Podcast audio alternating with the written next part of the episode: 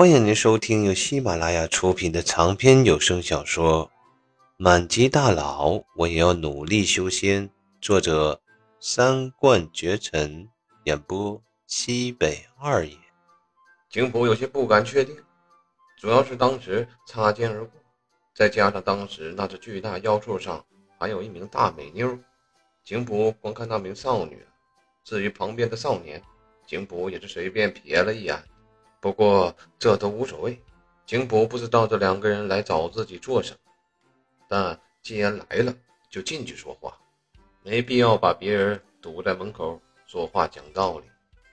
当即，景卜点了点头，转身朝院子走去。那你们进来吧，吃饭了吗？要不要一起吃点儿？说完，景卜便想起来了。对了，这帮人都不吃饭的，都是烧香的主。当即，景卜便改口说道：“呃，一起进来喝点茶吧。”在景卜朝着院子中走去的时候，列纯跟林静两人跟在景卜身后，两个人好奇的打量着这院子中的一切。就在两个人回收目光，跟着景卜朝着小凉亭走去的时候，便看到几把锄头。镐子、铁锹随意的摆放在凉亭外，在看到几把农具之后，两个人一愣，随后便如同见了鬼一样，停在了原地。我说：“小烈啊，有钱人都这么败家吗？你看，我操，金珠红铁做的锄头。金珠红铁是什么东西？在修仙者中，没有人会不知道。”哪怕一个刚刚入门的练气期的也知道，这东西是锤炼武器的最好材料之一。原因便是金珠红铁与修仙者的真气可以得到共鸣，使用金珠红铁做的武器可以百分之百发挥出修仙者的实力。只不过这东西好归好，但是究竟有多难得呢？那是非常非常难得。而且这东西不光难得，还极其难以锻造，非常容易在锻造中损坏。只要损坏一点，便可直接报废了。就算是灵境这个皇子，这个北蓝皇朝下一任的皇，现在也没有把握把金珠红铁制成武器。灵境的父皇只是答应灵境，要等灵境达到元婴期后才会给的东西，否则就是浪费。但是。这么稀罕、珍贵无比的东西，却被拿来制成了铁锹、锄头，这这尼玛跟谁说理去？一时间，林静跟列纯两个人的心里都是一阵惊愕。这位前辈可真的是不一般呐！特别是林静，最为惊愕。毕竟，就算自己的父皇，也不敢奢侈到拿着金珠红铁制成锄头啊！林静看着景普的背影。则有些疑惑，总感觉好像在哪里见过。宁静一愣，突然眼睛一亮，指着那在前面走到了景府说：“前辈，前你，你就是常山赵子龙吧？”不知不觉，宁静对景府的称呼也变成了“您”。听到了这句话，景府一阵苍凉的，差点摔倒。果然是你这小子！当时景府觉得。两个人以后不会再见面了，就随口胡咧咧一套。随后，景普便有些尴尬的转头看着一旁的林静说：“那个，呃呃呃，外号而已，外号，我叫景普。”林静愣了一下，恍然大悟，果然前辈就是当晚之人。之前一直以为前辈是化神期。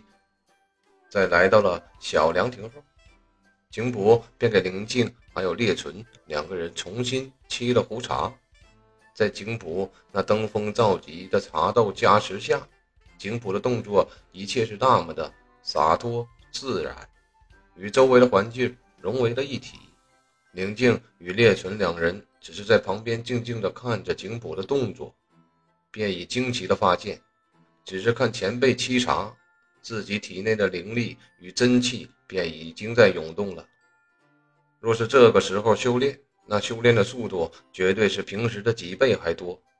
一时间，林静与列存两人不禁的心里感叹：前辈之才华，玉树长珠，不可使人易之。茶水泡好，景普给这两人一人沏了一杯。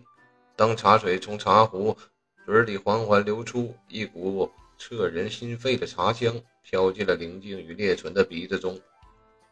两人只是轻轻一闻，瞬间便如同受惊炸毛的猫一般。只是轻闻了这茶，两人的灵力与真气几乎疯狂暴雨般的在体内横冲直撞。如果说刚才见前辈的动作，体内的灵力与真气如同一股喷泉缓缓而来的话，那么现在体内的灵力与真气便已经如同大海中刮着十级狂风一般。这尼玛不让人活呀！这，这两人彻底惊了。现在这种状态下，若是修炼起来，那修炼的速度绝对是平日里的百倍。这可比最顶尖级的灵聚丹的效果都要强啊！而且。这只是闻到茶香，还没有饮用呢。这若是饮了下去，那岂不是两个人有点不敢想象？而最让两个人感到恐怖的是，景普前辈用的茶具是神剑中最普通的茶具，随处可见。景普前辈用的茶叶也是神剑中最普通的茶叶。这所有最普通加起来，便出现这种惊世骇俗的事情。那便只有一个原因，全靠前辈才让这普通不能再普通的茶叶变成了顶级的灵丹妙药。这位前辈恐怕，恐怕不是渡劫期，甚至不是大成期，搞不好是一位已经飞升的上界仙人。两人一时间有点不太敢喝，或者说现在不敢喝。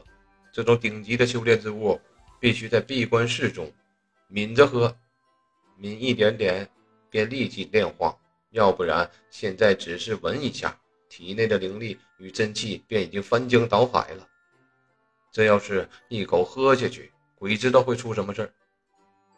顿时，灵静与列存两人看了下这茶，又看了下景谱，咽了口唾沫，说道：“前辈，我能够拿回去喝吗？”“啊，神经病吧，这俩人！”主要是这俩人来干嘛来了？当即，景普便不让弯着，直接说道：“你们俩找我有事儿？”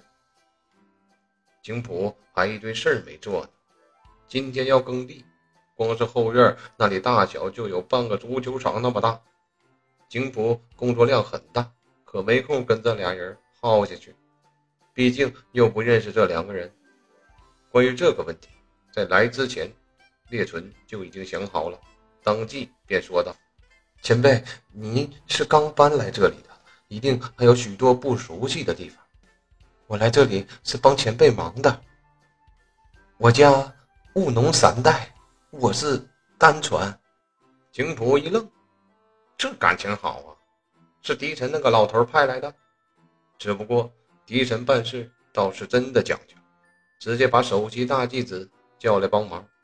但景普现在要做的事情就是锄地，让首席大弟子帮自己刨地，这倒不至于。当即，景普也抿着嘴笑道：“不用了，不用了，我这里倒也没有什么，就是一些杂活，就是锄下地，也没什么需要帮忙的。”列传一愣，脸色有点暗淡：“前辈就是不肯吗？”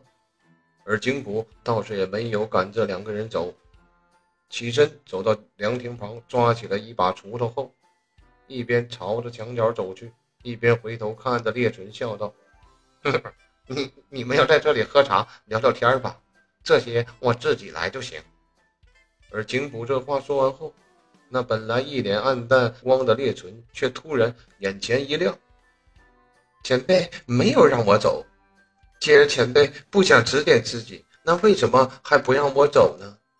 是了，一定是了，自己真是个傻子，连前辈这点意思我都没听懂。好了，感谢您的收听，下集更加精彩。